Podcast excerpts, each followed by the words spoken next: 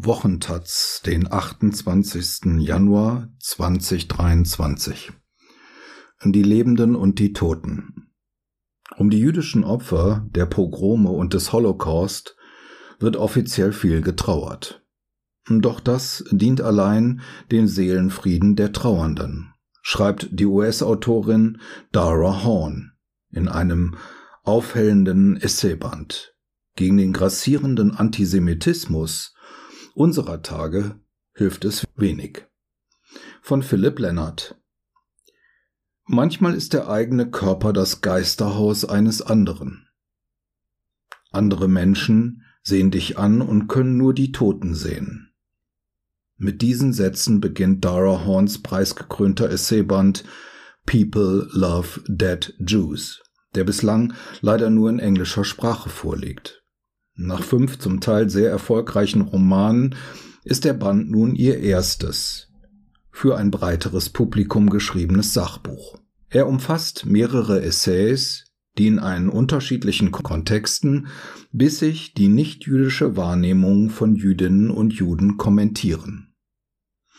Obwohl die Perspektive Horns unverkennbar eine amerikanisch-jüdische ist, ist ihr Blick nicht nur auf Nordamerika gerichtet, sondern macht beispielsweise auch das Anne Frank Haus in Amsterdam, die virtuelle Rekonstruktion zerstörter Synagogen im Nahen Osten oder das Jüdische Museum im chinesischen Arbin zum Gegenstand ihrer Analyse.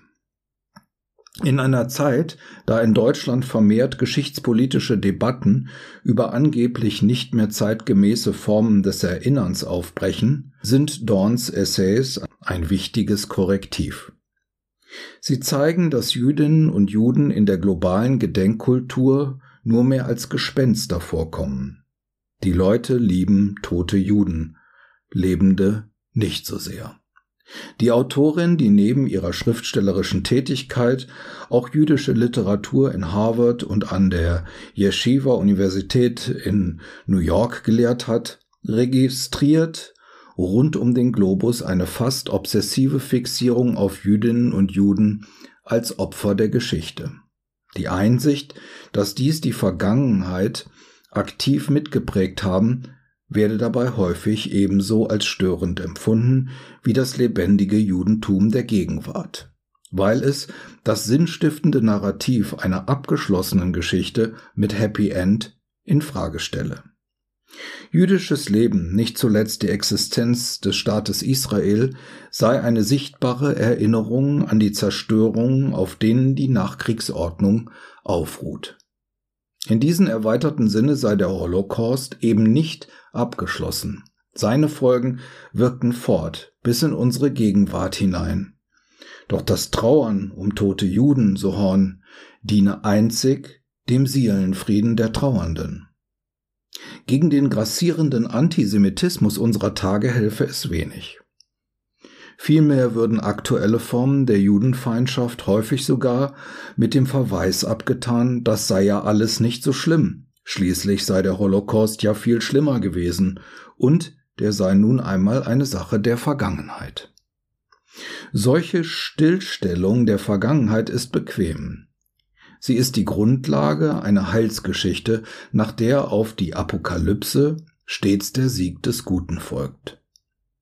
Dorn demonstriert, dass am Beispiel Anne Franks, der realen jüdischen Schriftstellerin und ihres medialen Abziehbildes, bewundert werde Frank vor allem für ihren unerschütterlichen Optimismus, wie er in ihrem millionenfach verkauften Tagebuch zum Ausdruck kommt. Dass sich dieser Optimismus im Nachhinein als grundlos herausstellte, weil Frank im Februar oder März 1945 an der vorsätzlich katastrophalen Haftbedingung im KZ Bergen-Belsen starb. Das genaue Datum und die genaue Todesursache sind bisher heute unbekannt, spielt in der öffentlichen Wahrnehmung jedoch kaum eine Rolle. Die am häufigsten zitierte Zeile aus Franks Tagebuch sind ihre berühmten Worte Trotz allem glaube ich doch immer, dass die Menschen tief in ihrem Herzen gut sind. Diese Worte, so Horn, sind inspirierend, das heißt, sie schmeicheln uns. Sie geben uns das Gefühl, dass uns die Verfehlungen unserer Zivilisation, die haufenweise ermordete Mädchen zulassen, verziehen werden. Und wenn diese Worte von einem ermordeten Mädchen stammen, dann müssen wir ja wohl freigesprochen werden, denn sie müssen ja wahr sein. Zu Recht weist Horn darauf hin, dass dieses Geschenk der Gnade und der Absolution eine uralte christliche Sehnsucht ist. Es sei viel befriedigender zu glauben, dass ein unschuldiges totes Mädchen uns Gnade geschenkt hat, als das Offensichtliche zu erkennen. Frank schrieb über Menschen, die tief in ihrem Herzen gut sind, bevor sie Menschen traf, die es nicht waren. Drei Wochen nachdem sie diese Worte geschrieben hatte, begegnete sie Menschen, die es nicht waren. Ein weiteres Kapitel von Horns Buch handelt von der jüdischen Geschichte der chinesischen Stadt Arbin in der Mandschurei und ihrer heutigen staatlich betriebenen Vermarktung. Als Harbin um die Wende zum 20. Jahrhundert zum Verwaltungszentrum für den Ausbau der transsibirischen Eisenbahn wurde, siedelten sich Tausende aus dem russischen Reich stammende Juden an, wo sie Opfer von Verfolgung und Unterdrückung gewesen waren und machten die Stadt zu einem urbanen und kulturellen Zentrum. 1909 wurde die Hauptsynagoge eingeweiht. In den 1920er Jahren lebten über 20.000 Juden in Charbin. Hunderte Jahre später ist die Synagoge aufwendig restauriert und in eine Konzerthalle umfunktioniert worden. Gemeinsam mit dem Harbin Museum for Jewish History and Culture, das in der 1921 eingeweihten neuen Synagoge untergebracht ist, bildet das instand gesetzte ehemalige Gotteshaus das Zentrum des denkmalgeschützten jüdischen Viertels in der Stadt. Jüdinnen und Juden leben dort allerdings nicht mehr. Nach der Oktoberrevolution flohen auch zahlreiche russische Konterrevolutionäre nach Harbin wo sie eine faschistische und radikal antisemitische Partei gründeten. 1931 steckten sie die Hauptsynagoge in Brand. Im selben Jahr fiel die japanische Armee in die Stadt ein. Unter japanischer Herrschaft begann für Jüdinnen und Juden eine Zeit der Unterdrückung und des Terrors. Viele von ihnen flohen nach Shanghai, Palästina und Nordamerika. Als Rabin 1945 für neun Monate unter sowjetische Herrschaft geriet, wurde die Unterdrückungspolitik von den neuen Machthabern unter neuen Programmatik fortgesetzt. Vor allem die zionistische Bewegung, die lokal stark verankert war, wurde massiv verfolgt. Hunderte Juden in Arbeitslager verschleppt.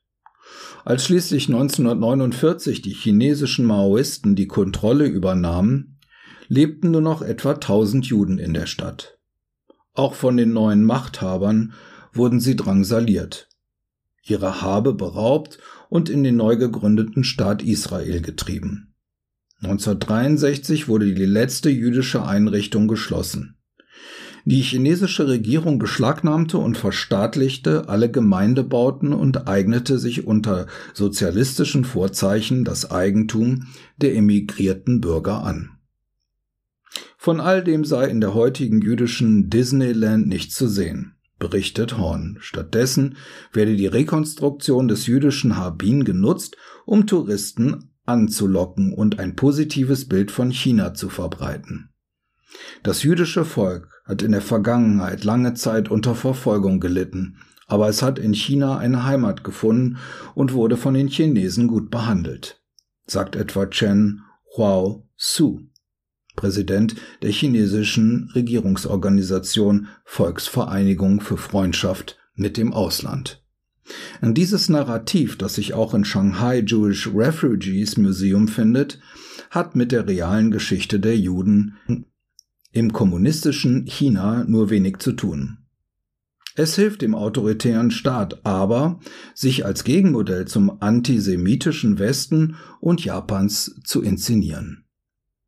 So wie im ehemaligen jüdischen Viertel Harbins Juden nur als Gespenster der Vergangenheit auftauchen, seien die heutigen Juden im Kopf vieler Chinesischen lediglich Imaginationen. Die meisten Chinesen, merkt Horn an, wussten so gut wie nichts über Juden oder das Judentum. Sie zitiert Li Hong-sung, Professor für jüdische Studien an der Universität Nanjing, mit den Worten, die erste Assoziation seiner Studenten bei dem Wort Juden sei deren Klugheit und Reichtum. Solches Wissen kommt nicht von ungefähr. Die Regale chinesischer Buchläden sind vollgestopft mit Titeln wie Unveiling the Secrets of Jewish Success in the World Economy, What's Behind Jewish Excellence, The Financial Empire of the Rothschilds, Talmudic Wisdom in Conducting Business und Talmud, The Greatest Jewish Bible for Making Money. Hilfloser Philosemitismus. Diese Form der Judäophilie die auch in Südkorea weit verbreitet ist, wo gekürzte Talmud-Ausgaben regelrechte Bestseller sind, klingt zunächst weniger dramatisch als die mitunter tödliche Judenfeindschaft in Europa, Nordamerika oder im Nahen Osten. Aber Horn weist darauf hin, dass enttäuschte Liebe leicht in ihr Gegenteil umschlagen kann. Was also, wenn das nächste Geschäft trotz eingehenden Talmud-Studiums floppt und was, wenn die erwarteten Millionen von jüdischen Touristen ausbleiben, die Rabin besuchen sollen? Was, wenn der Staat Israel fortfährt, den schleichenden Genozid an den Uiguren anzuprangern oder gar im Falle eines Angriffs Partei für das bedrohte Taiwan ergreift? Diese Fragen führen zurück zur Situation in Deutschland. Auch hierzulande ist eine bestimmte Form des Philosemitismus in gebildeten Kreisen durchaus verbreitet als Objekte der nationalen Gedenkkultur, die die Wiedergutwerdung der Deutschen unter Beweis stellt, nehmen die im Holocaust Ermordeten eine wichtige sinnstiftende Funktion ein. Auch das blühende Gemeindeleben wird im offiziellen Ansprachen gerne als unverdientes Geschenk gerühmt. Doch sobald Jüdinnen und Juden sich kritisch zu Wort melden und auf antisemitische Hetze und Gewalt im heutigen Deutschland hinweisen, heißt es nur allzu oft, Habt euch doch nicht so. Wir haben die Vergangenheit hinter uns gelassen. Wir müssen uns nun neuen globalen Herausforderungen stellen.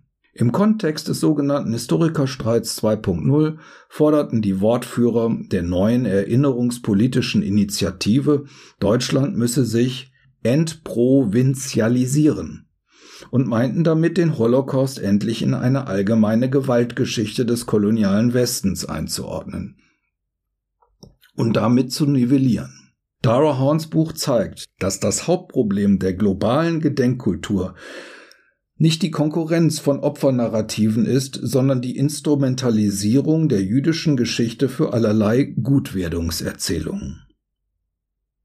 Der Autor ist Historiker an der University of California in Berkeley. Dara Horn, People Love Dead Jews, Reports from a Haunted Present. W. W. Norton and Company, New York and London, 2022, 242 Seiten, 17,95 Dollar.